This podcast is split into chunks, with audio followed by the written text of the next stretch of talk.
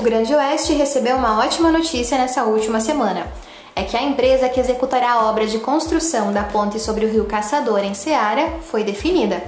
O investimento será de aproximadamente 2 milhões e 500 mil reais e tem o prazo de 210 dias após a assinatura da ordem de serviço para sua execução.